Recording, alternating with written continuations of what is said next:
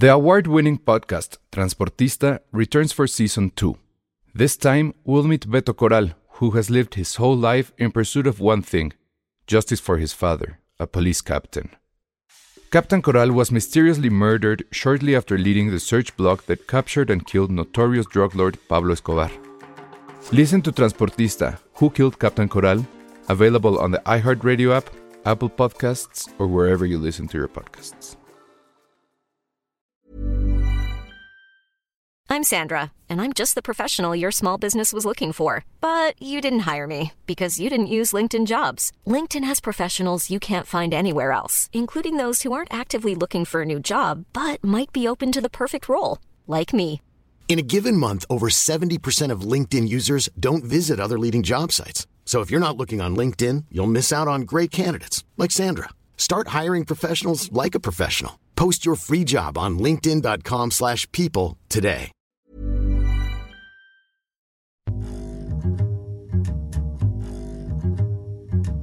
Hola a todos, bienvenidos a Filmsteria, el único podcast de cine que ya está celebrando el Guadalupe Reyes, o por lo menos Elsa, que ya está un poquito ebrio hoy. Va a hacer este podcast eh, ya con. Si estuviera el alcoholímetro en Acapulco con él, probablemente le diría, señor, primero, ya siéntese, desde hace muchos años siéntese. Dos, no puede seguir manejando así. Y tres, admita que la única persona en este mundo que no le gusta Bad Bunny. Serán las tres cosas que te diría la policía si te Oigan. estuviera cerca y que y- y oliera tu, tu aliento alcohólico de José José en Acapulco. Les juro que sí, debo confesar que un poquito. O sea, dejé de beber hace una hora. Nada más para estar aquí con ustedes. Pero ahorita que estabas diciendo eso de Bad Bunny, eh, Apple, Apple este, Music tiene las listas de lo- las 100 eh, canciones más escuchadas, por ejemplo, en Latinoamérica, en Global, en México, Colombia, Chile, lo más chasameado en España. Y bueno, todo Latinoamérica, todo Latinoamérica es territorio de Bad Bunny. También Pero- en, en Spotify también. Pero en Brasil no, por alguna extrañísima razón. No ¿En Brasil ni no? top ¿Quién 10. lo diría? En Brasil no. Miren, les voy a decir. No, A lo mejor no ¿Quién no- está en Brasil? ¿Cómo? ¿Y quién está en Brasil entonces? ¿Quién es A ver, el ahí va. En primer lugar, una canción de una tal Anita que se llama Envolver. En segundo lugar, Cold Heart con Elton John y Dua Lipa. En tercer Así está lugar, viejo, Harry, ¿no? Harry Styles, As It Was. Pero es el top de 2022. O sea, Mm. Ah, Pero en Brasil sí, o en el está mundo. No, en Brasil. En Brasil, esto es solamente en Brasil. Luego, en cuarto, una cosa llamada Malvadao de Jama. ¿Quién sabe quién es esa? Otro que se llama Quinto Mal Feito de Hugo y Guillermo. Luego otra que se llama Esécame Focapá de Marila Mendoza. O sea, ya de ahí vienen puras en Brasil. O sea, el top 10 no hay nada, nada, nada de Bad Bunny. Entonces me voy a mudar a ese bonito país, la capiriña. Porque miren, en México, el top 100, o sea, el primer lugar es Me Porto Bonito, de, obviamente de Bad Bunny. Segundo también fue mi lugar, número uno. Estás bien mal. Segundo lugar, Titi me preguntó. Tercer lugar, Ojitos Lindos. Cuarto ¿Cuál fue el lugar, segundo, no? Efecto. El segundo fue Titi me preguntó. O sea, todas. O sea, uno, dos, la, tres, la cuatro. cuatro sí me gusta mucho también. Efecto. Sí, me gusta mucho. Hijo. También Moscow Mule Patterson. también. Ah, también Ah, no es mucho. cierto. Todo es Bad Bunny. La quinta, la sexta, Yonaguni, es de Bad Bunny. De Bad Luego Bunny. sigue Party de Bad Bunny. Esa también Luego le canta a Patterson. Luego otra que se llama Lo siento bebé, que es colaboración Tiny, Bad Bunny y Julieta Venegas. Ujú. Hasta el número, ¿qué es esto? 1, 2, 3, 4, 5, 6, 7. Hasta el 9 entra otra cosa que se llama Quevedo, de Bizarrap y Quevedo, no sé. Y en número 10, Provenza de Carol G, que esa sí me gusta, la verdad. Ah, qué oso. O sea, todo el top 10, Toma. básicamente, de México es Bad Bunny. Muy Órale. Qué fuerte. Muy bien. Está cabrón Estoy ese. contento. Ojalá nos inviten al concierto. Y luego, ándale, Yo por todas las menciones. Estaría súper bien para Patricia, porque ella sí quiere ir. Y No, luego, aparte, por la enfermedad, no, no se pudo ir a ver a Daddy Yankee. Se tenía muchas ganas de ir a ver a Daddy Yankee. querían ver a Daddy Yankee. Sí, claro. O sea, no, bueno. Insisto, el Josué de 25 No, años. a mí siempre me ha gustado. No, Bad sí se veía padre. vimos. Bad Bunny siempre me ha gustado. O sea, que estaba en la, estaba en la universidad, nos, escuchábamos. Bad Bunny dijiste. Que diga, haga- eh, Daddy Yankee sí era como, como de fiesta universitaria escuchar a Daddy Yankee. Entonces, Obvio, todos crecimos escuchando a Daddy Yankee en las fiestas. Aunque dijéramos que lo odiábamos, todos terminamos perreando con alguna de esas. No, yo, yo no, siquiera sé qué canta. A ver qué canta. Ay, la ver, gasolina. canta. La gasolina. Ah, la gasolina es de ese güey. Ah, yo ni sabía, güey. Yo ni sabía. No sabía. Pensé que la gasolina era de Daddy, Pemex. pero Daddy no. Yankee es como el Hover Hawks o, o el Orson Welles de- del reggaetón. Claro. Sí, sí, pero sí. El Howard Hawks, muy bien. Y decía Bueno, que pues su ahí concierto está. estuvo legendary. Estuvo de chingón su concierto. Muy Me mal. caga no haber ido, pero bueno. La gasolina, Josué, la gasolina. la de neta. rompe, rompe. Ah, sí. Hijo, esa no mames, no mames, qué oso. Esa ¿Cuál? sí es de, esa es la de rompe. Rompe, rompe, ¿qué más? Rompe. Esa es súper buena de cablas. Esa sí es de microbús, pero bueno. Y también tiene una colaboración con Daddy Yankee que sí me gusta mucho. Ay, pero vi- ¿ya viste esto que está diciendo Yared Lagunas? Que ya se retira Daddy Yankee. No, maldita sea pinche enfermedad, maldita Alejandra. Ay, oye, ¿qué te pasa? Silvia Lovera dices que Elsa sí está mayor como para terminar perreando la gasolina. No, pues es que esas sí me tocaron, pero pues no, ¿qué pasó? Ana Posada dice, a mí me encanta Pose. ¿Cuál es esa? La de Pozo. Ya les Es Lagunas una- también. La de pose, reggaetón. pose, pose. Pose. Na, na, na, na, na, na, na, Pose, pose, pose, pose. Pose. Esa también, sí, a mí me gusta. Andamos muy early Sí, millennials. andamos muy early millennials, sí. Yo sí, orgullosamente early millennial sin ningún pedo. Ay, no, Generation Alex. X. No manches, si hubiéramos ido, José. Oye, sí, cierto, sí, dice, están diciendo que este fue el último concierto y gira. Sí, pues estuvo muy cabrón, pero sí sí. me sentía muy mal, no, no podía ir. Man. Dice Patti que ella sí le tocó en, en sus tiempos de antro y que en efecto es su gira de despedida. Muy de peda millennial. Me, me encanta cómo, cómo ya millennial no es un término despectivo como lo usaron hasta hace como tres años. No, Que era ahora como, es sinónimo dejen de, de decir millennial, era como, güey, yo soy millennial, dejen de decir millennial. güey. Sí, ahora Sí, Millennial es viejo. sinónimo- ahora es sinónimo de viejo, exacto. Claro, Muy sí, bien, sí, lo lograste. Lo que pasó. ¿Qué te pasó? No mames que ese es de ese güey, pasó, oso. eh, tú y yo. Güey, no mames, a ver, ¿Qué pasó? En, nin- en- en ninguna de nuestras pedas sonaba eso, Josué. Y si sonaba, hacías gestos. No, porque era para era pa otra gente. No, era otra- era- era otros, eran otros tiempos. O sea, también hubo una época como oscura antes de que Mira, saliera está. el fenómeno Balvin y, y Bad Bunny, que hubo un rezago del reggaetón. O sea, entre que será como los 2010 hasta los qui- 2015, pues no, no había reggaetón. O sea, se, se, se quedó parado, no hubo. Hasta que Es llegaron esos mil- güeyes. Entonces, Millennial geriátrico. no, no siento que sea geriátrico, pero está bien. Mira, Ana Fox, vamos a perder a Ana Fox si seguimos así. ¿Por qué? O sea, es parte de cultura De latina. Marilalo, ahí de... Esa no es de ellos. No. Dice Silvia Lovera, jaja, me las sé todas nada más de las pedas. Pues sí. Ana Sí, Posada nos bien. dice, voy a Ah, cumplir no 30 el sábado, la edad me está 30, jaja, 30. José ya está en la barrera de los 40 y véanlo. No, todavía no, todavía no. Ahora ya, ya van a hablar de, ya hablamos de Andor, Lulu. Ya hablamos de Andor la semana pasada. y Lulu, La y si estabas, ¿no? Yo pensé que No me acuerdo.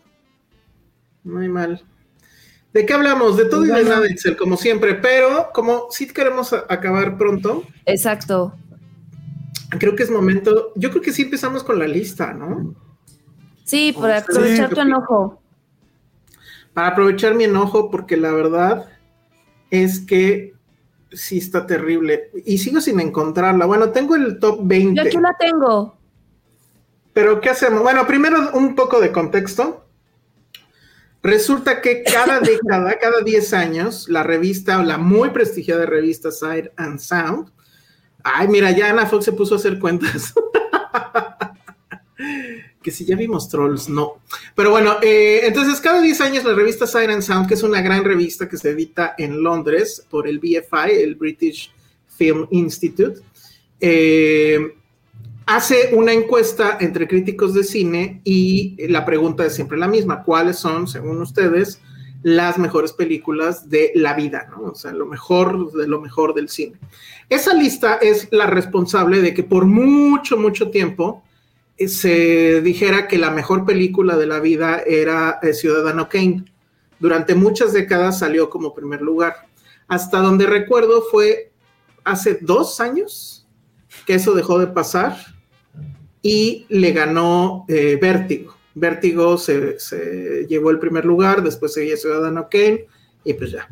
Y entonces ya tocaba, o sea, ya se cumplían 10 años esta semana, bueno, la semana pasada se cumplieron esos 10 eh, años, y entonces vino de nuevo la, encuesta y no van a creer quién ganó. Porque además les aseguro que no la han visto.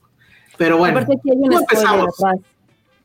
Sí, hay un spoiler atrás, pero yo creo que tampoco lo cacharon. Porque, ya, les mandé, ya les mandé la lista de los 100, va de 1 del 1 hacia Obviamente no vamos a revisar 100. ¿Les parece que vayamos del 20 para arriba o, tú qué opinas, Josué? Tú quieres despotricar, a mí me da igual porque esta pinche revista y lista se me hace la peor pendejada del mundo. Ay, pero, pero, mira, y alguien nos lo dijo, les mandé el mensaje de alguien, nos falta peña, es lo malo, pero bueno. Este, ¿te parece la peor pendejada del mundo ahorita? Antes era una cosa respetable. No, tú sabes que yo nunca he sido muy fan de Siren Sound. O sea, BFI me gusta, pero en general las publicaciones British de este, de este tipo no soy tan fan. O sea, ni, ni tampoco cuando, cuando volvió a salir, siempre ha sido como, me ha gustado mucho más otras que son, no sé si más democráticas, pero sí en el sentido que ocupan casi todo tipo de cine. O sea, siento que también hay que darle un justo valor a ciertos blockbusters que, han que, que, deberían de estar en sí, claro. Por ejemplo, para mí la mejor lista, para mí, ojo, para mí, es la que hacía el AFI, el American Film Institute, en el cual no solamente mm. ponían películas, ponían frases, ponían, ponían quotes, ponían villanos, ponían... Hay una lista que hacían ellos el AFI, eh, que también ponían como, los, como películas como de acción, que era The Biggest Thrills. Entonces era muy democrática pero esta que sacó Siren Sound sí está. Uf, siento que esta vez sí se metieron a, poner como todos los checks que necesitaban. O sea, sí se pusieron como muy Gen Z para decir, güey, ¿qué es lo que está de moda ahorita entre los chavos? Entre los chavos que no saben quién es Daddy Yankee. Y fue de, necesitamos esto, sí, sí, sí. Fue eso, creo que aquí hemos hablado, pero aquí sí siento que fue una, una inclusión súper, súper mega pinche archi recontraforzada. Y eso fue a mí lo que en general me molestó. Siento que se está hablando más de esta lista no por el mérito ni de la directora ni de la película, sino simplemente porque en la mayoría de los medios que estuve revisando no hablaban en primer lugar, su CEO no hablaba de la de la de, de la lista o la película era como por fin una mujer el número uno del mundo. Ajá, sí, justo. O sea, sí, pero eso, e, eso no debe de estar como, lo, no debe ser lo primordial ni lo, ni lo más importante en una lista en la cual se intentó ser incluyente forzadamente. Entonces... A ver, ah, déjame leer este comentario de Ana Fox. Dice, he leído mucho que el enojo es porque está dirigida por una mujer y eso es no entender nada. No, bueno, seguramente hay gente que está enojado porque está dirigida por una mujer. Mi enojo es porque a mí me parece que es una gran película. Es una película que te exige muchísimo. La película creo que dura 3 horas 40, ¿no? Tal cual. y es una película que, eh, bueno, si no la han visto, eh, se puede ver en, el, canal de Criterion. Está la edición Criterion de, la película. Y sí estaba en Blockbuster, estaba en Blockbuster antes. Yo, yo la vi en la universidad no, miento, la vi en la prepa, nos las puso nuestro. Yo otra vez en el taller de cine, nos las puso nuestro, nuestro maestro porque vimos como películas de Benelux, o sea, de Bélgica, este, Luxemburgo, que no me acuerdo cuál fue, y de Holanda, bueno, de Países Bajos. Nos tocó, nos hizo un ciclo de, de Benelux, luego, bueno, del Dogma y hubo un alemán, entonces. Yo sí la vi en la universidad, la neta, vagamente la recuerdo, pero sí, sí entiendo que mucha gente se puede ir por ese lado. Ah, y creo que el enojo viene por la demeritación de los demás creadores o de las demás. Eh, a mí lo que me molesta es cómo están poniendo como eso, eso, eso en particular, como el gancho para generar este ruido y hacerse relevantes. Cuando en sí el trabajo expuesto por todos estos directores, eh, directores, ahora sí, o directoras o directores hombres, como lo quieran llamarse, creo que eso era el foco realmente. Era, era celebrar el hecho de que se está cambiando generacionalmente, que hay gente que está entrando a un nuevo tipo de cine. Eso es lo que se tuvo que haber celebrado y no haber puesto como estandarte y como grito de guerra. Veanos, por fin pusimos una mujer, una mujer como número uno. Ya nos quieren, ya nos aceptan, somos relevantes. Eso fue lo que sintió. E insisto, a lo mejor nosotros que hemos estado para bien o para mal ya largos, casi 20 años en este pedo, nos damos cuenta que aunque hubiera sido mujer o no, hace 5 o 10 años no hubiera sido ese alboroto. Nunca se hubiera ido por ese lado. Entonces creo que de ahí viene el hecho de decir, güey, realmente hubo un consenso, porque lo que se ha visto de los directores y de gente que ha votado, pues no aparece esa película entre las elegidas. Sí hay algunos. Sí hay algunos. menos. Exacto. Es que ese es el problema. O sea, por ejemplo, la pelea entre Citizen Kane y Vértigo era algo que ya se veía venir de años anteriores. O sea, Vértigo estaba abajo, pero estaba en el top ten. ¿no? Pero también estuvo también ahí peleando el ladrón de bicicletas un tiempo, ¿no? También, también. Este, 2001. o sea, todas esas películas que son como que. Las de siempre. pero que son novias, vamos. Siempre estaban ahí peleándose el primer lugar y era como que, en cierta forma, obvio que en algún punto una de esas iba a llegar al primer sitio y entonces era un asunto orgánico. Esta película sí salía en los listados, pero estaba en los lugares 70, 80, exacto, no estaba en el top 10.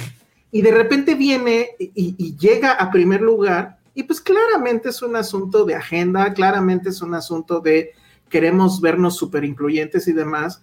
Y pues supongo que está bien, el canon cambia, pero, o sea, sí se notó completamente forzado. Y por uno, no me van a decir que esta película Jane Daleman, que, bueno, tiene el nombre este, larguísimo de 23, bueno, de 23 Quid de Commerce, es una dirección, la dirección donde vive ella. No es mejor que Vertigo, no es mejor que Citizen Kane, no es mejor que este, Cleo from 5 to 7, no es mejor que Apocalypse Now, no es mejor que Playtime, o sea, por Dios. O sea, no es mejor que In the Mood for Love.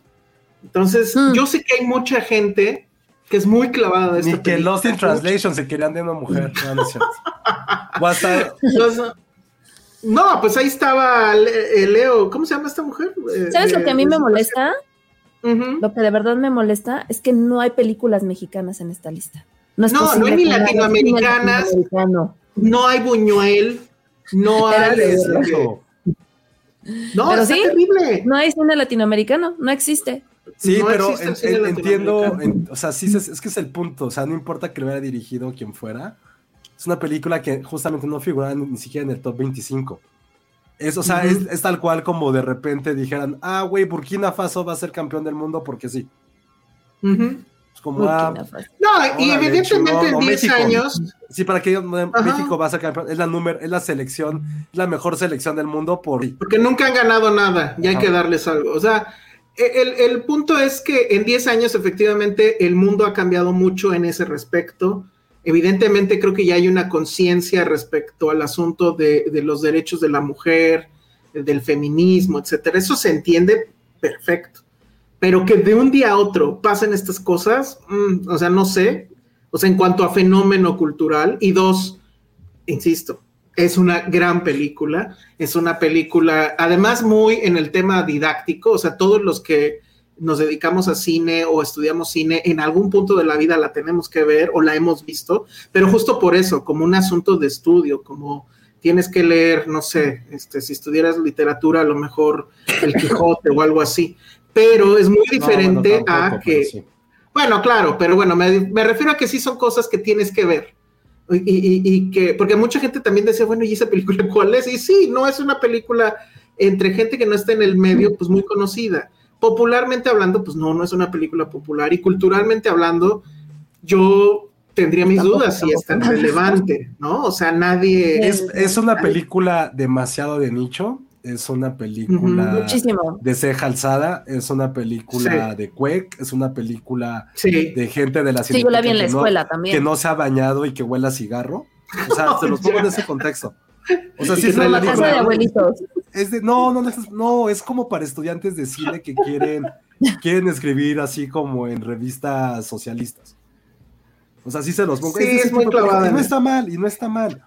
Pero no, lo no que está mal. que Y, está y la mal película es muy buena, os digo. Para su época, además, o sea, esto de, de agarrar y poner la cámara fija en la señora cuando está tomando, creo que es un, un cartón de leche y se tira a llorar, creo que me acuerdo un poco de esa escena, ya tiene mucho que la vi.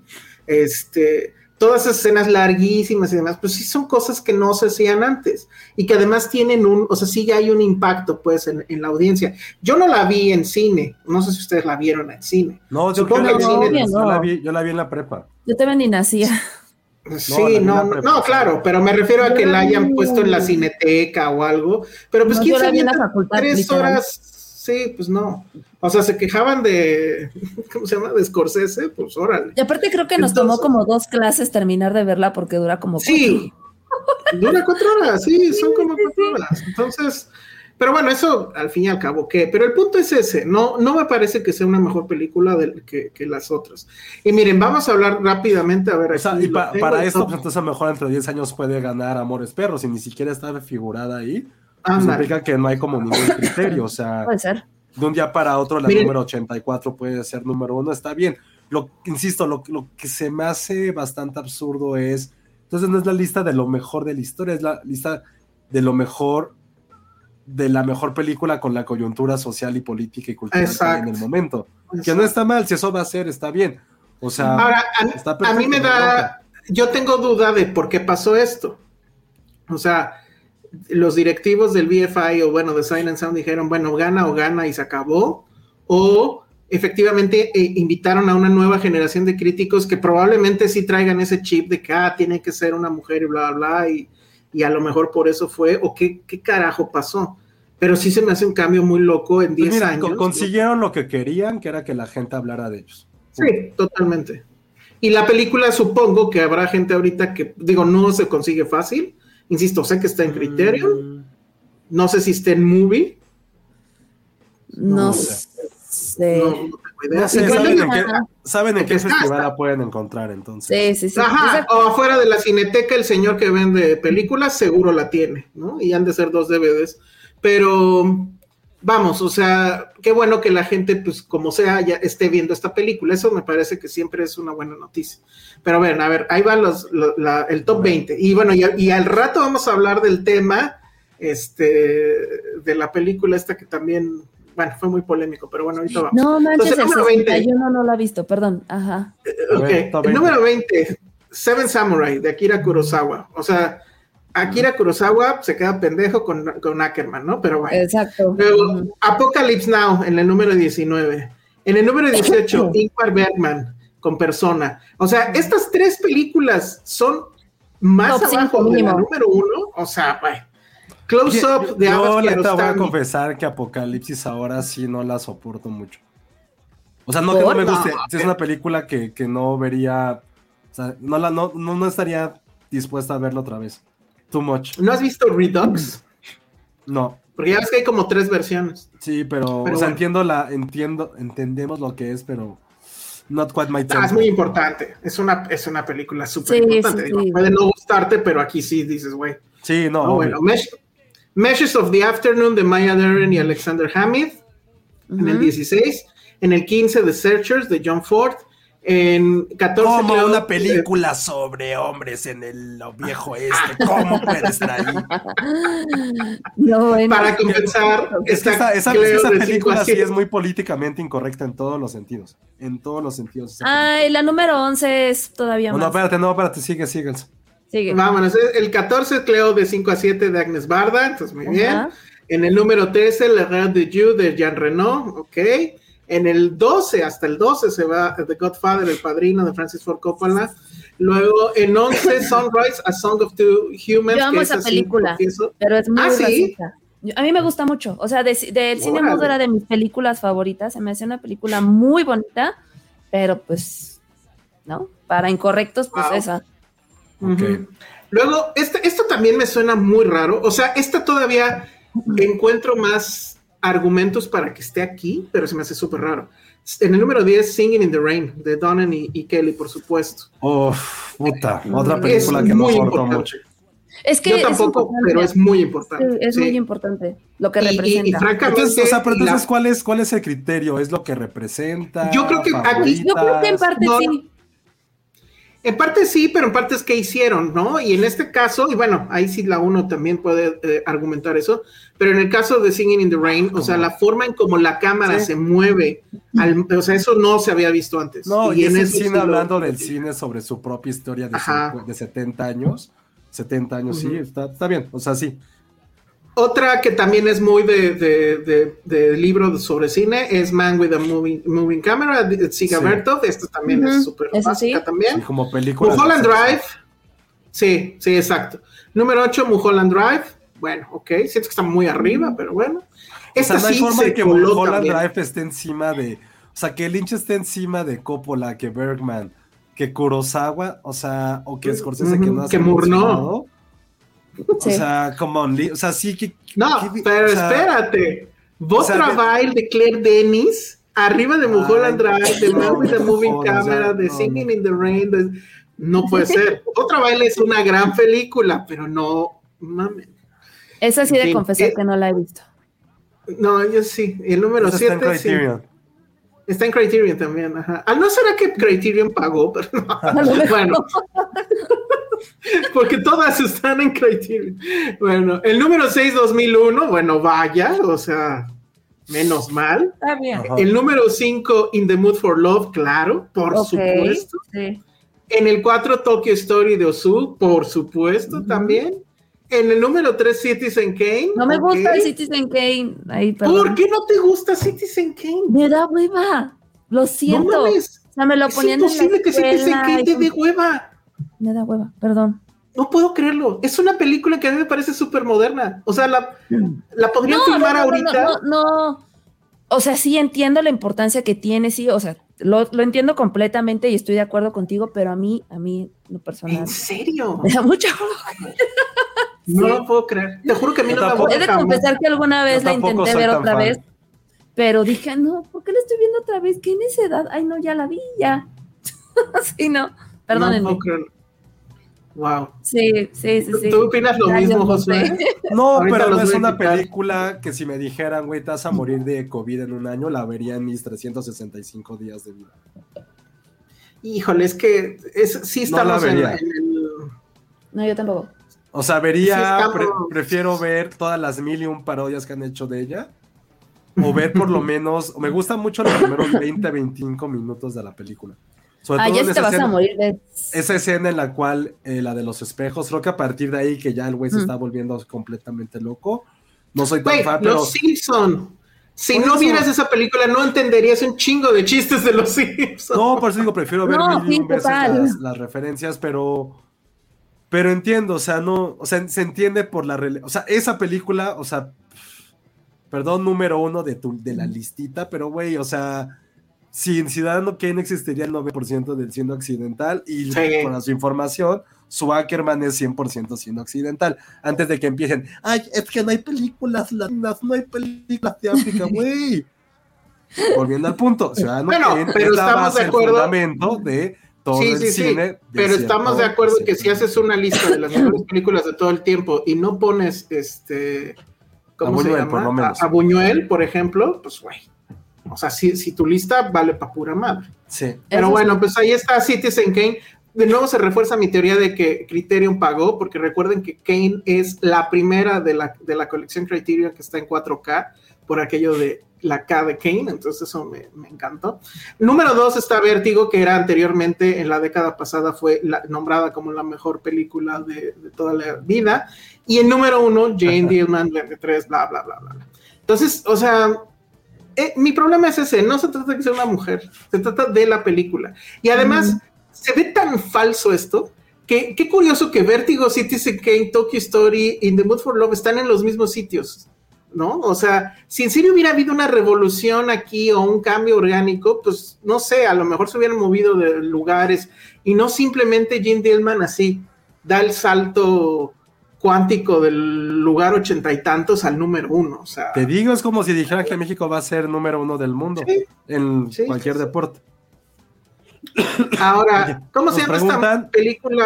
Ajá, Nos ver, pregunta la primera, el primer comentario sobre la lista. Do the right thing en el 24. ¿Qué opinan? Yo digo que sí está bien. Bajo Pero el, problema es- que están bajo el criterio de lo que están viendo, que fue lo que dijimos, como un nivel político, social y cultural de 2022, creo que tiene un gran lugar. Do the Right Thing sí fue un parteaguas en la historia del cine norteamericano, británico y Ujú. francés. Por gente que les vienen a decir que, ay, es que en Francia se hacía otro tipo de cine.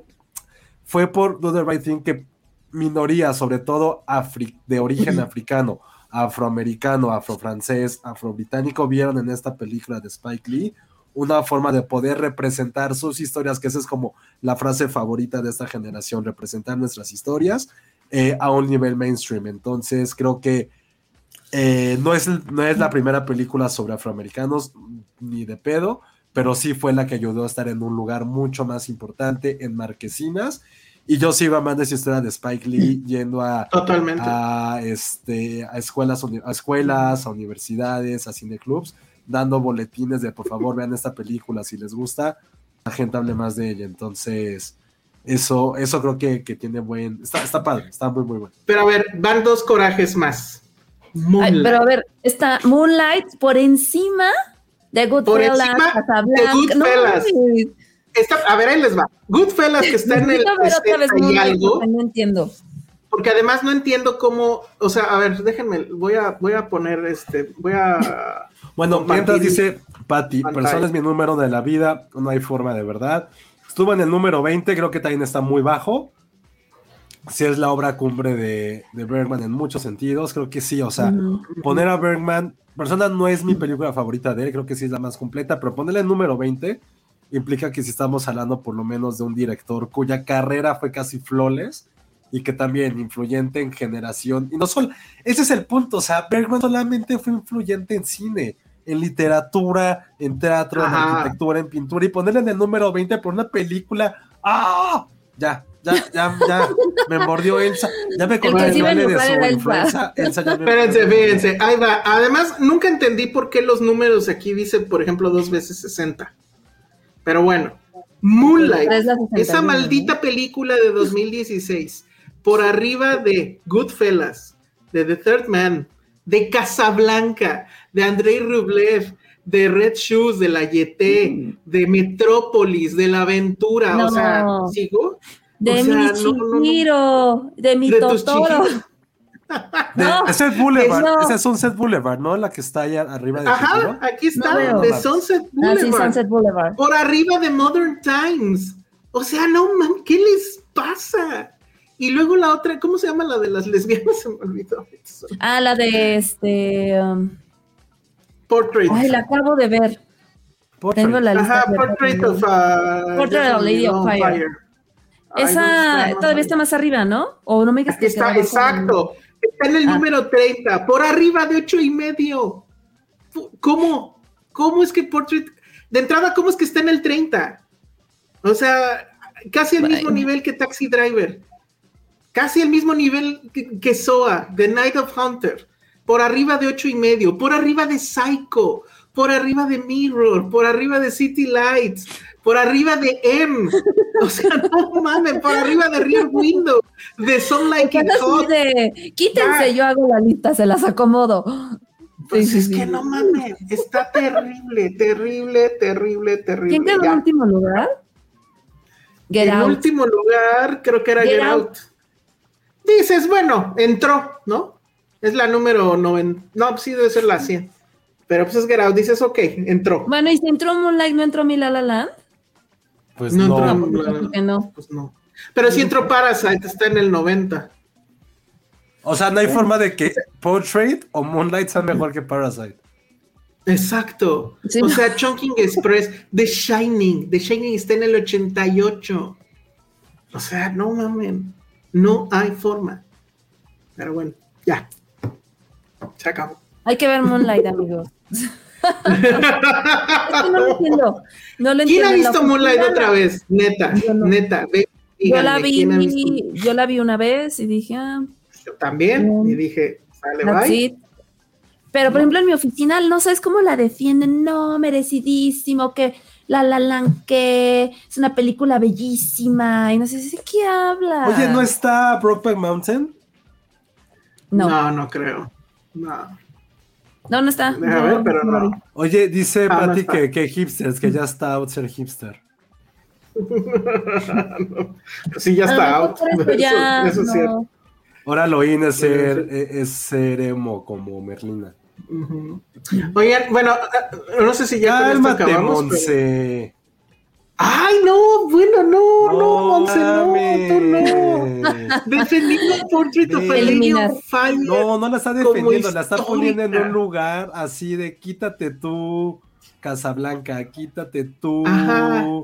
este, The Shining. Now, The Sh- todo lo de Kubrick, Ajá. quítate tú. Ocho y medio. Portrait quita. Of Lady in a Fire es histórica, el tiempo lo muestra. ¿Y sabes qué es lo y sabes qué es lo que más coraje me da? Que a mí sí me gustó Portrait of a Lady on Fire. No recuerdo si Es la puse en mi lista lo mejor Yo sí la puse en mi top 3 de ese bonita. año. Yo también, es increíble, pero Ya, A mí se me me gustó mucho. arrepiento. ya si es que viendo como No. todo el panorama de quiénes están debajo de ella, sí es de, ay, no sé, no, No. coincido Pero no puedes poner una película que Pero tiene no decimos que no sea mala. en es este, excelente. en este lugar, o sea, no.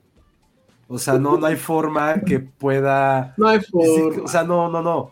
Es como decir que tu mejor amante ha sido un güey de 16 años. O sea, así de plano decir, güey, encontré el amor de, mi vida a los Es que- 16 años. Es que, ve, o sea, eso sí, de vean 13. quién más está, quién más está en este tren, o sea, estamos hablando de, de gente muy cabrona y de repente esa película se cuela ahí. Es que, ojo, no es que es, es una gran película. Sí siento que tiene todo para en unos años decir, güey, esta película es una increíble muestra de cine, pero no a tres años de que salió y no ponerla en esta lista en el lugar en el que está. O sea, sí es como una afrenta a los dioses. Eh, a lo mejor en 2032 diríamos, sí, a huevo, hubiera estado increíble, pero no, no es ni para el top 100 de, de este tipo de lista, o sea, o sea, sí, Sí, no. no. no, Hay que no, o hacer sea, nuestra no. lista.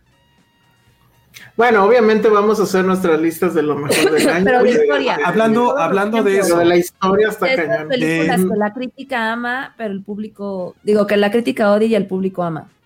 no, pues serían puros blockbusters, o sea, No necesariamente. No necesariamente, pero sí habría más blockbusters. O sea, Spielberg no está, pero sí ni en nada, ¿no? Por ejemplo. no sé, a ver, No, por supuesto. A ver, Es demasiado ver. popular para estar ahí. Y como dice, no. pues, pues, Güey, perdón, pero Tiburón tendría que estar ahí.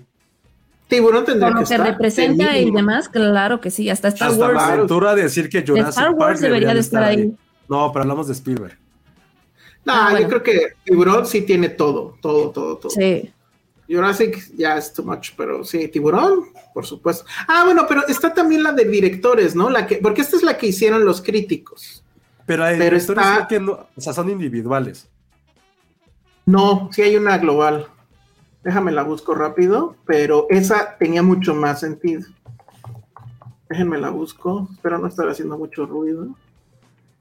Este. Ay, no, no la encuentro. ¿Alguien la encuentra? Aquí está. Pero no sé si es la actualizada.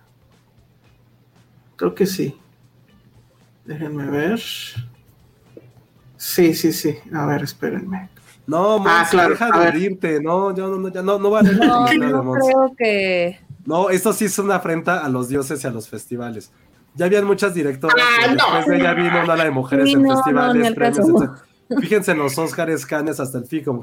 Por eso creo que es histórica. Para eso, por más comercial que sea, pones a Sofía Coppola. Perdón, pones a Totalmente. Jane Campion. Pones a Jane Campion en, con el. Jane Campion, 93. claro, claro. Pones claro, a Catherine Bigelow después del 2009 con este, The Ujú. Hurt Locker. Pero no hace no, yo no veo a, a- a Portrait of a Lady on Fire siendo una película que Pero ni a, influya ni a en otras ni a Celine directoras, Sciamma- ¿eh? Celine Sciamma como- exacto Porque incluso dos años antes llegó, ¿cómo se llama la que te gusta?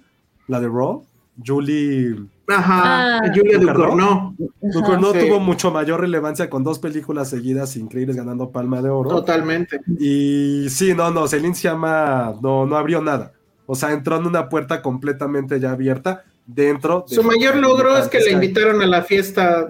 No, que le invitaron a la no. de cuando ganó Parasite. No, pero es, pero qué bueno que se está hablando de esto porque justo estamos poniéndole ya tantas trabas a esta película porque está en un lugar que no se merecía estar. O sea, es como amamos Filmsteria, pero también sabemos nuestros límites. Es como ponernos en una terna junto con leyendas, junto con el este güey incansable, inmamable Ujú. de Monterrey que hace entrevistas de hueva, pero la gente ama. ¿Cómo se llama? Original o ¿cómo se llama, Ale? No tengo No me idea. acuerdo. Pero este Roberto algo. Que hace sus No me acuerdo cómo se O llama. junto con Jordi Rosado, pues no, no estamos en esas ligas. Y a lo mejor la gente que nos, se nos pusieran en esa terna con todos estos güeyes que son ligas mayores de podcast, la gente nos va a escuchar decir quiénes son estos mequetrefes. Entonces, ese es el problema con esas listas. Cuando pones a alguien que no lo merece, estás como también demeritando el trabajo que se hace por tratar de, de hallarle como la razón de por qué está ahí. Roberto Martínez, gracias. No, no me acuerdo cómo, cuál se llama su, su podcast, pero A sí, ver, no, no, no. Celine Ahí les Shannon va no, la no de- nada. La de ¿Es la directores. global?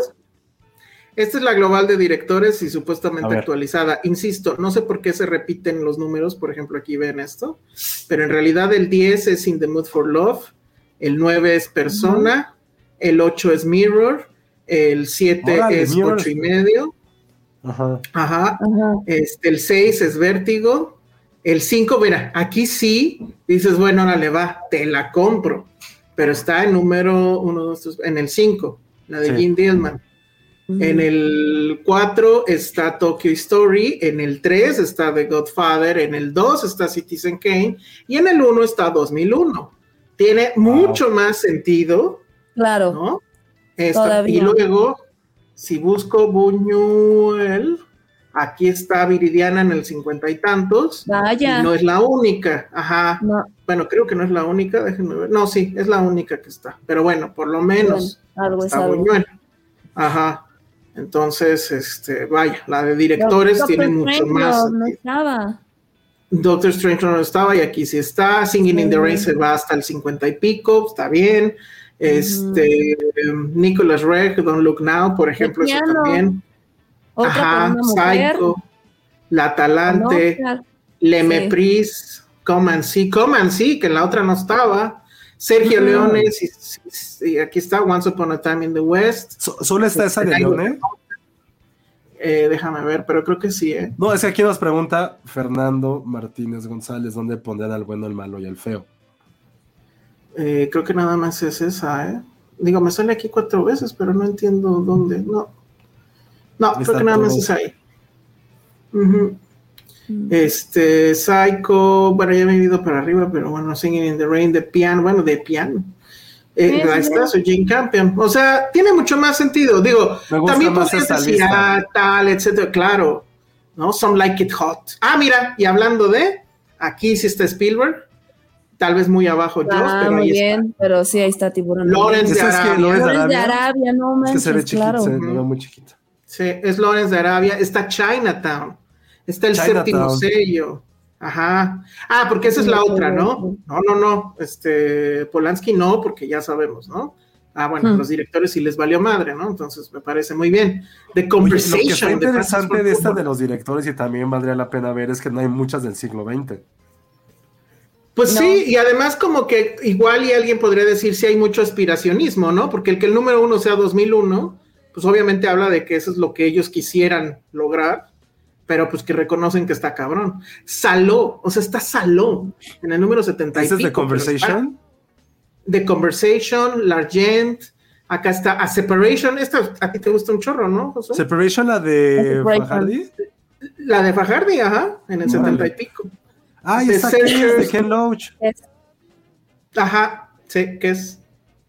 ¿De Oh, la Loach? de, esa no la, La, la de Kiarostami, de Where is the Friend's House, Tokyo, No. Tokibuki. ¿Cuál? ¿Más abajo? No, Saló, L'Argent. Estas ya las vimos. Está Modern Times, bueno, eso sí estaba en la otra. News from Home, Sans Soleil, Blue Velvet, bueno, Blue Velvet, pero pues igual. Está Soa, El Espíritu de la. Colmena, eh, White Strawberries, The Red Shoes, The Ascent, Eternal Hay muchísimas de Sunshine. Bergman entonces. Ajá, mira, Moonlight también Moonlight. está, pero hasta el 90 y pico, donde debe Bueno. de estar. Oye, está Eterno Resplandor. Sí. eterno resplandor. Ajá. Arriba de Moonlight, como debe Oye, ser. lo que dice Rocío González, Miren. ¿está John Casaviris? Casaveris, a ver. No, Es que no en esta no. Directores corazón- hubiera, hu- hubiera imaginado que sí iba a estar. Hubiera imaginado 100% que iba a estar en, en directores Casaviris. Ah, sí está, aquí está, lo escribí mal. A Woman Under the Influence en el 19, pues Claro. claro, Ah, pues sí, tío, tenía que estar. tenía que estar, exacto.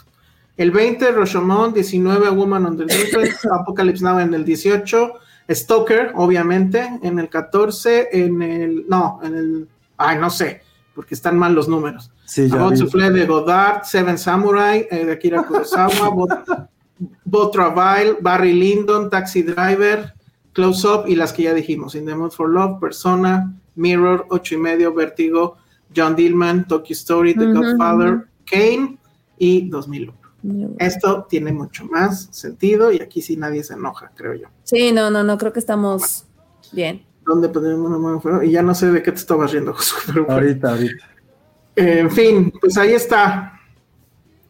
Ok. Entonces, este, pues eso es lo que hay. Eh, en fin.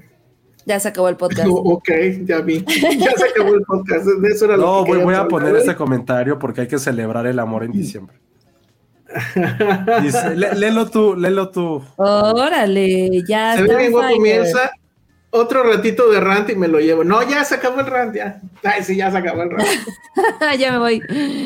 Ya me voy. No, pues este, pues ahí está la lista. No, insisto, por lo menos de este lado, no es porque sea una mujer.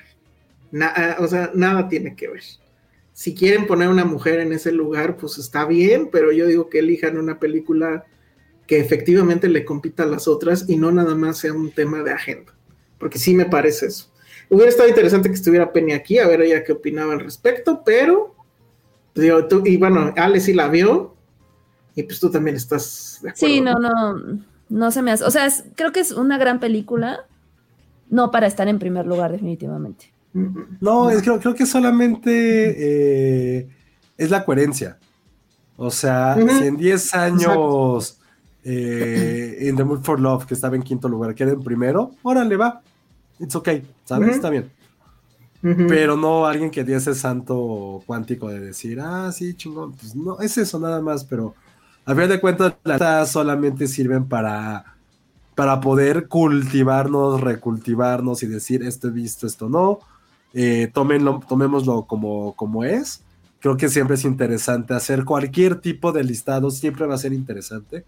Aquel que diga que no es cierto es una vil mentira porque creo que siempre está padre clasificar las cosas, siempre darle una importancia implica que hay un esfuerzo detrás, que hay un criterio detrás y que sobre todo a lo mejor para nuestra audiencia o quien sea que el- a quien se le estemos dedicando, eh, sabe que a lo mejor estamos quitándole o dándole como, como ese espacio en su vida para que puedan ver, escuchar o lo que quieran, ¿no? Y que nosotros nos echamos la chinga y la tarea de hacerle la tarea un poquito más fácil. Entonces eso es lo bueno de las listas. Y justo lo que iba a decir eh, es, para listas de este año, no sé qué quieran ustedes, no ustedes, Elsa y Ale, sino nuestro, nuestra audiencia que ahorita está muy chiquita porque grabamos en un día que nunca lo hacemos, pero si ya seguimos con esa parte de todo lo que se ha visto o todo lo que se estrenó, que a mí cualquiera de las dos no hay ningún problema, pero pues simplemente lo que ustedes quieran para poder platicarlas. Entonces, puede ser eso, ¿no? O sea, Para- películas que eh, lo- vemos en cualquier lugar o los que sí Sí. estrenó. Lo que sí es un hecho es este que quieren lista de peor del año, ok. Este, estaría Uy, padre. ninis, ninis. Ninis está en primer lugar en, en series. en, en todos los años. Esto, No, de verdad. el, el- lo único que sí es un hecho, lo, es que sí es un hecho es que va a haber listas. Sí vamos a tener obviamente nuestras listas. Vamos a hacer como siempre hacemos una lista de, de individual con todos nuestros colaboradores y una lista donde se unen todas para sacar la, lista oficial de, de Filmsteria. Monse sigue en la necia y dice, la No. lista es de opinión. Dice opinión de miles, pero no representa a todos. Eso sí, el título de la lista es súper. Sí, total. Es que creo que es eso. O sea, creo que, que para eso son las listas justo un poco como lo que dice Monse. Es una opinión. está bueno que haya habido como varias. Estuvo mal cómo se hizo esa, esa tabla. Pero al fin de cuentas creo que sirve para eso, para decir, ching, ya vi esto, no recordaba esta película. O sea, sí hubo algunas que dije, chale, sí, ya tiene mucho que no la veo y las quisiera volver a ver. Estoy pensando darle una segunda oportunidad a otras películas y está padre, creo que al final de cuentas, sobre todo algo que, que sabes que no va a haber ninguna película que digas qué mamada es esta, ¿no? Porque son películas que ya históricamente, culturalmente son un patrimonio. O sea, no son como las que hacemos del año que de repente metemos cosas que es como, ah, porque estuvo cagado en ese momento. Aquí sí es algo a nivel histórico, entonces creo que va a ser una garantía. Creo que eso es lo que está padre por lo menos de esta lista. Y de la nuestra, de lo mejor del año, pues sí, si quieren que hablemos de todo lo que se ha visto, siempre y cuando, este, siempre y cuando sea eh, de 2022, o sea, no vamos a poner Ciudadano Kane porque no la vio Ale hace mucho tiempo, no, que todo sea 2022, creo que Sí, eso sea. esa es, esa es la idea. Alex Juárez dice, yo quiero la lista definitiva No, de crushes de 50 Josué. Todos Pero de definitiva, no, no, no, definitiva. Estamos, o sea, Hasta creo que, que te ay, no, ya sé. No, sí, volví a retomar su número uno, Natalie Portman, pero por mucho. Ay, yo Vi una ¿por qué? película de 2000 que fue así de, güey, ¿qué pedo con Natalie Portman? Ah, pero ya esa Natalie Portman ya no existe. No, por eso, pero tiene que ser de todo el tiempo. O sea, pues es, es complicado porque, pues sí, va a cambiar, pero, pero sí, hagamos esa. Vamos a hacer como siempre de películas y de series. Y la lista de los mejores podescuchas, dice Alex Juárez García. Todos son bien. los mejores. Ajá. Todos sobre pero, todo si dan, Ay, todos somos buenos, ya. Pero si dan superchats, son más mejores. Oye, Pues Eso me recuerda. Ajá, había ver, unos superchats por ahí, ¿no? Pero ¿dónde se Este- quedaron? Ah, aquí está. Si quieres buscar Ángel López. Ah, va, va. Dice, hola Ale y compañía, ¿terminaste de ver Cyberpunk? Ya no preguntaré más. Y ya vieron 1899. Las dos respuestas son no y no. No me odies, yo estoy en vacaciones. Pero bueno, tengo que ver Yo ya Cyberpunk. no apenas, terminé, apenas terminé de ver Andor, o sea, no manches. Denme Yo chance. estoy empezando a ver Andor. Esto es muy mal. Esto es muy mal. Ya sé, es que este diciembre de verdad, amigos, está de locos. Y ando en gira de medios, entonces ni siquiera he estado en la oficina. gira de medios. Estos días, apenas estos días pude estar y entonces es un sufrir. Pero sí vi como dos capítulos más desde la última vez de las pizzas. No la he terminado de ver, o sea, me falta muy poco. Yo te diría que lo voy a hacer ahorita en vacaciones, pero sería Pero puede que se cuele a mi, a mi top, porque también no vi tantas series, entonces puede que se cuele en mi top del año, así que ya la Por default. Pues no, porque sí está buena, de verdad que sí está muy buena. Ok. Sí está buena. Shaman López dice, muchas gracias por la invitación para Home Alone, fueron días difíciles, mi mamá estuvo internada y por fin la tengo en casa. Entonces ayer ya di por iniciada la Navidad, siempre me hacen el día. Shaman, muchas Ay, qué gracias. ¿Qué, bueno. tal estuvo usted? Yo obviamente no pude estar, pero ¿qué tal? no- yo tampoco pude ir por mi influenza COVID o lo que tenga. Pero pues sí, o, o sea, sí dimos varios boletos. eh, la verdad, ojalá muchos hayan ido. Este, sí, sí, no fueron, qué mala onda, sí, qué bueno, porque algo que estamos haciendo con Cinemex, para ver si podemos tener funciones exclusivas ya una vez, bueno, en cierto tiempo. Entonces, sí, porfa, vayan. no nos dejen con la, con la sala vacía. Digo, no sé nada porque, porque estaba enfermo. Pero sí, siempre vayan, porfa. Y chamán, qué bueno que, que la pudiste disfrutar. Lo único que supe es que iban a pasar la 2, pero les acabaron pasando nada más la, la primera. Digo, no, no pasa nada. ah, pero sí. qué bueno que tu, que tu mamá ya está, ya está bien. Y qué bueno que siga la tradición de la mejor película de Navidad, como es Home Alone. Muy bien. En realidad Ay, la buena de Navidad es Die Hard, pero está bien. Oye, a ver, No, vamos, no, a, no, vamos no. a empezar a Pelear. definir eso. A Hablando de listas, no puedes poner Die Hard por encima de Home Alone en, en Navidad. No, no es posible. a ver, ya que empezamos, a ver, Ale, es que no traigo nada con qué apuntar. ¿Tú tienes con qué apuntar, Ale? En la lap. ¿Qué vas a hacer una encuesta o qué? No, no, vamos a ver. ¿Qué, a- qué debe de tener una película navideña para que se Otra considere vez. navideña? Filmsteria.com. Como el mensaje. A ver, no, que- espérate, no, ahí te no, va. elementos, elementos. A ver, ya, eso ya quedó contestado. No, no, no. Puta, lo de- está en nuestro sitio web. Vayan a filmsteria.com, busquen o pongan en Google Filmsteria eh, Die Hard. Oye, A ver, ahí que te sí. va. A ver, tiene que haber árboles, Árboles de Navidad. Hay 11 en Die Hard y 7 en Mi Pobre Angelito. Decoraciones navideñas. Güey, güey, ¿Qué pedo? Hay 11 en Die Hard. ¿Y cómo sabes que hiciste rast- mi pobre angelito? Pues porque se contaron. ¿Contaste La los de la calle? Sí, todos. Bueno, ver, Bueno, hay que predominar el rojo y el verde. Pues, el rojo de la sangre. Pues gana. Die Hard porque es sangre. Bueno, decoraciones navideñas. Hay, ahí sí gana eh, mi pobre angelito, 29 contra 15 en Die Hard. Luego, villancicos. Hay 12 en Die Hard y 7 en mi pobre angelito. Luego, el uso de la palabra Navidad en los diálogos. Hay 14 diálogos de Navidad en Die Hard contra 7 de mi pobre angelito. A ver, yo no, yo no estoy en el rant de, de decir que dejar no es navideña. Pero no por encima de Home Alone. Sí, fue lo que yo también estoy los diciendo. números aquí están. No, Aquí pero están no los números, es el feeling, es el mensaje. Ay, no, no, no, no. Güey, o sea, fue la lección navideña. lo- el mejor regalo es tu familia. Listo. En Die Hard, Fíjate, ¿cuál es la lección? incluso- Todo se resuelve con violencia.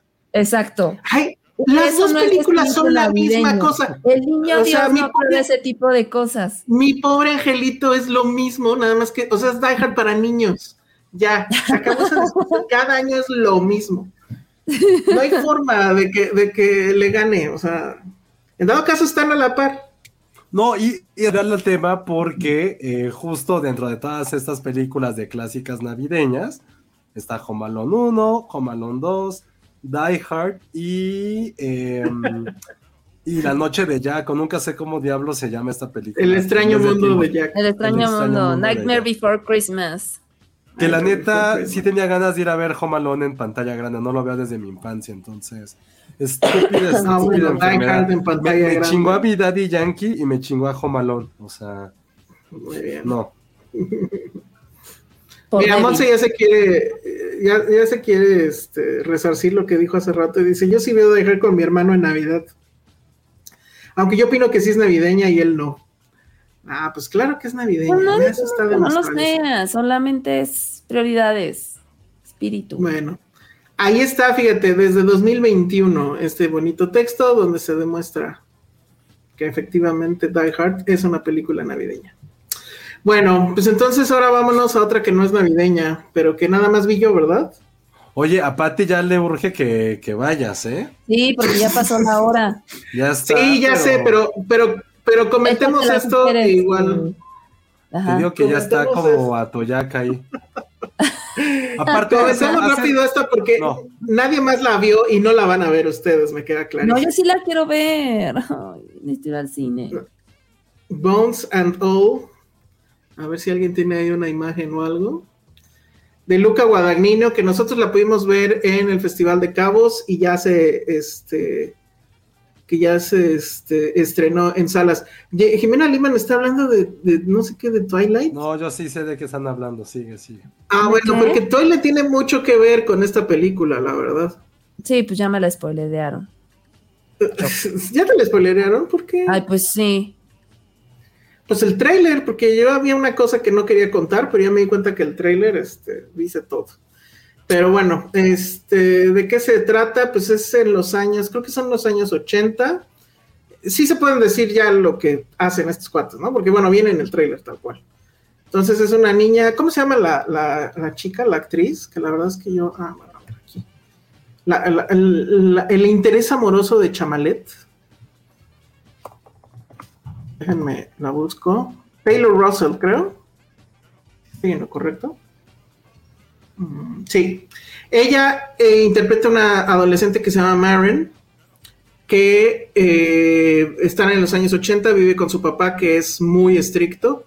Entonces, um, sus amigas de la, pues no sé qué es, el high school, la invitan a una fiesta. Ella decide ir, pero escapándose de su casa para que su papá no la vea y no tenga que estarle pidiendo permiso y bla, bla, bla.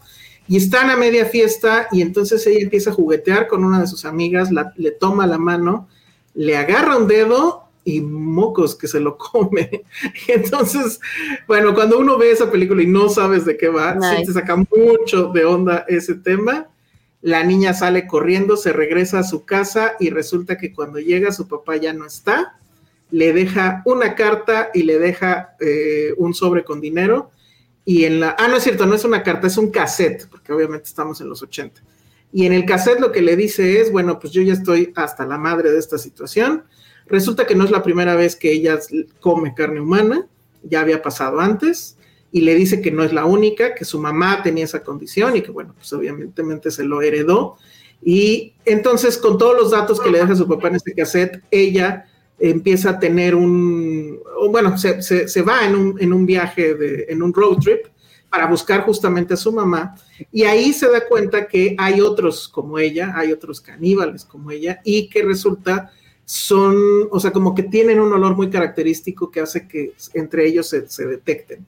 Entonces el primero que la detecta ella es eh, este personaje que interpreta Mark Rylance, que es un, es un caníbal pues ya viejo, y que más o menos le enseña cómo es la cosa y que bueno, pues si tienen esta, eh, ¿cómo decirlo?, como política pues de, no comer, eh, o sea, no, no atacar a la gente inocente, sino que bueno, pues sí comer eh, gente porque es inevitable, pero que por lo menos tengan algo que, deban a la sociedad o que sean personas malas, pues por así decirlo. La, la primera mitad, la verdad es que es, me parece que es brillante, la dirige obviamente Luca Guadagnino, creo que eso no lo dije, el mismo de Call Me By Your Name, y que pues en, si revisan su filmografía ha eh, realizado muchas otras películas que tienen que ver un poco con lo mismo. O sea, le encantan los romances, que son tórridos romances, pero que sabemos que son de parejas que no van a poder quedarse juntas, que pues es básicamente lo mismo que pasó en Call Me By Your Name, pero pues que aquí está en otro contexto, que pues es ese contexto de que ellos son monstruos, ¿no? Que son caníbales. Después ya conoce a Chalamet, viene este asunto de, pues que obviamente se gustan y que van a estar juntos y que van a seguir, eh, pues viendo cómo hacerle para saciar ese apetito carnívoro eh, sin dañar a la, a la mayor gente posible. Entonces, la verdad es que ya cuando llega Chalamet, la película empieza a flaquear un poco porque sí se convierte en un asunto muy muy eh, romántico, muy en la beta, pues sí, de Twilight tal vez, pero la primera mitad sí está muy en Bonnie and Clyde, está muy en este, ¿cómo se llamaba la primera de, de Malek? Ay, este... ¿Cuál? Badlands. Badlands, exacto, está, está mucho en esa, en esa onda. Entonces, a mí no me disgustó, de hecho, insisto, por la primera mitad creo que vale muchísimo la pena. Después son cosas que ya hemos visto de él, porque pues este Luca Guadagnino es un autor y pues está haciendo siempre la misma película, entonces a estos monstruos no les va a negar la oportunidad, o, sí, o sea, la oportunidad de vivir esta vida hedonista, donde no le deben nada a nadie, donde no tienen un lugar fijo donde vivir, donde disfrutan de la naturaleza y de vivir afuera, eh, sin nada que los ate. Entonces, bueno, pues es muy de Luca Guadagnino, ¿no? Ese canto como de la sensualidad y al hedonismo sobre todo, ¿no? Entonces, a pesar de ser unos monstruos, les va a permitir ser, ser estos monstruos que disfrutan la vida o la muerte, si es que lo quieren ver así. Entonces, bueno, dice Ana Fox, tienes que ver Lady Chatterley's Lovers, Ale, en Netflix, Thank Me Later, Taron Egerton, pero rough. Hasta entero me hice, dice Ana Fox. Oh, my God. Ok, gracias, Ana. Es que todos los comentarios no hablaban de la película, sino de sí, otras cosas, me estaba riendo. Pero pues ya no, ya no, ya no supe de qué estaban hablando porque estaba yo. Oye, llegó un super chat. Dice, no pude ir a Jomalón, pero mando abrazo navideño, dice Marmondo. Ah, ¿por qué no? Ay, gracias, Mar. Muy bien, gracias. Pues ¿Por qué no fueron a ver Home Sí, qué gachos. Sí, muy mal. No nos volvemos a conseguir nada. No, no es cierto. Bueno, pues entonces eso es Bones and All. ¿Y qué otra cosa dijimos que íbamos a hablar? Pues a ver si la agarras en cine. a ver si la agarras en el cine, Qué horror, no voy a contestar. Oye, hace rato estaba diciendo Patty que ya te quería como en White Lotus. Y este, y alguien pregunta en el chat, oye Patty, ¿qué escena van a recrear al ratito? Y ella puso mm. algo de Cronenberg, entonces. ¡Ah, caray! Espero que sean a History of Violence, pero bueno. Entonces, no, no, no sé qué, qué quiso decir con eso. No, no quiero imaginar. O si van a recrear algo de Bones Senor, no lo sabemos. No, también, también preguntaban Elsa si. ¿Ya ves? También preguntaban si en, la, si en Acapulco usas bermudas. Por supuesto que sí, no lo voy a mostrar en la cámara, pero pues sí, obviamente. Ah, sí, cierto, íbamos a hablar de películas que suceden en Acapulco, ¿no? Películas acapulqueñas, porque él sabe. Verano peligroso. La risa en vacaciones, listo. La risa en vacaciones. Qué, qué, oso que no estuviera en la lista de Siren Sound. Este, sí, totalmente. O sea, ¿qué, qué película, qué, franquicia se puede dar el lujo de tener como 12? o sea, apenas si Star Wars son 9. Bueno, 10. Si lo queremos ver ya muy técnico. O sea, 12 de La risa en vacaciones. Mira, 30 películas filmadas en Acapulco. Ya también la abrí. La, Dama, de Shanghái. La Perla. Ay, claro. La Perla no la he visto. La Perla. La Perla. Sí. Sí, va del mareado. Bueno, varias de Tintán fueron en Acapulco, claro. El inocente.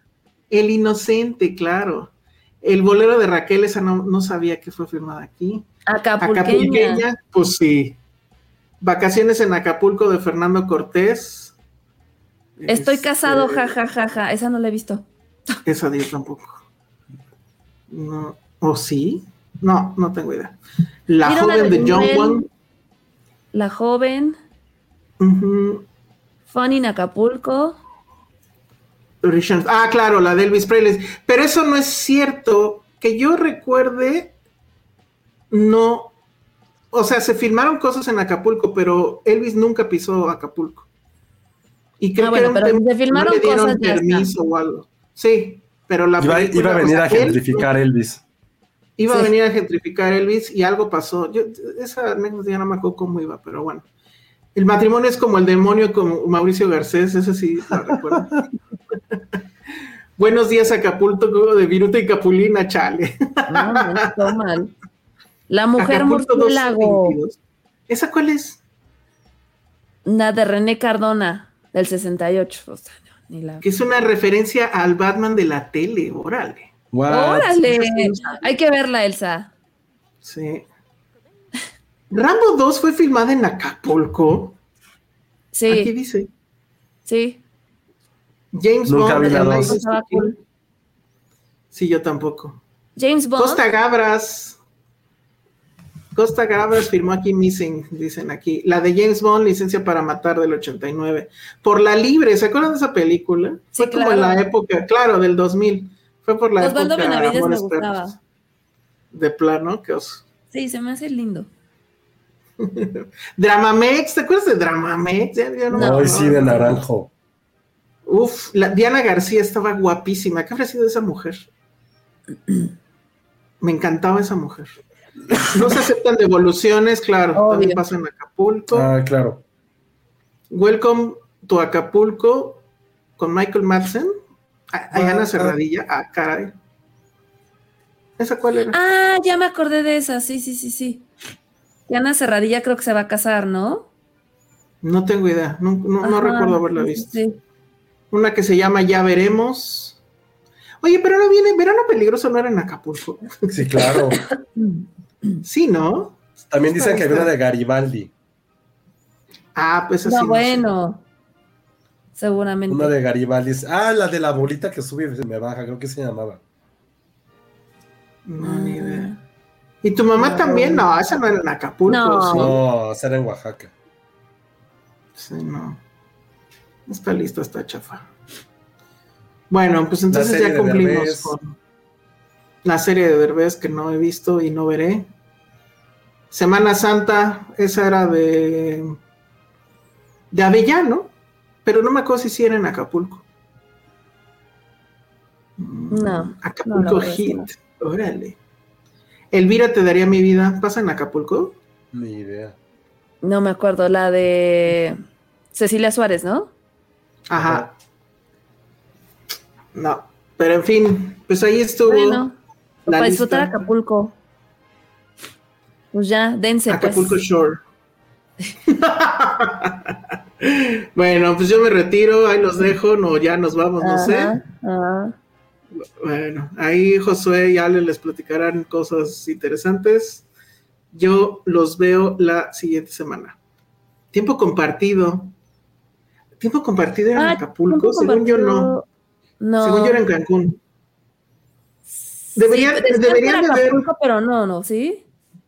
según yo no. Veras, Pero independientemente Sebastián de eso, Rodavi, Fiebre de Amor con, con Lucerito y, y Luis Miguel. Fiebre de amor era en Acapulco. Fiebre de amor era en Acapulco. Fiebre de No amor. sabe. No, a- Bueno. a, a Patty ya le urge la fiebre de amor más bien, entonces. Sí, ya, muy bien, este, porque miren, aquí lo que dice Alex Juárez. Entonces nos vemos. Voy No, a bueno. cumplir ciertos deberes y ahí los veo la semana que entra. Bye, nos vemos. Adiós. Gracias a todos. Nos escuchamos la próxima semana. Próxima semana, sí, miércoles. Así que gracias a todos por Sí. escucharnos. Bye. Gracias. Feliz Navidad. Bye. Bye. Feliz Navidad. Todavía falta, ¿no? Bueno, Ya me voy. Bye. Bye. Gracias.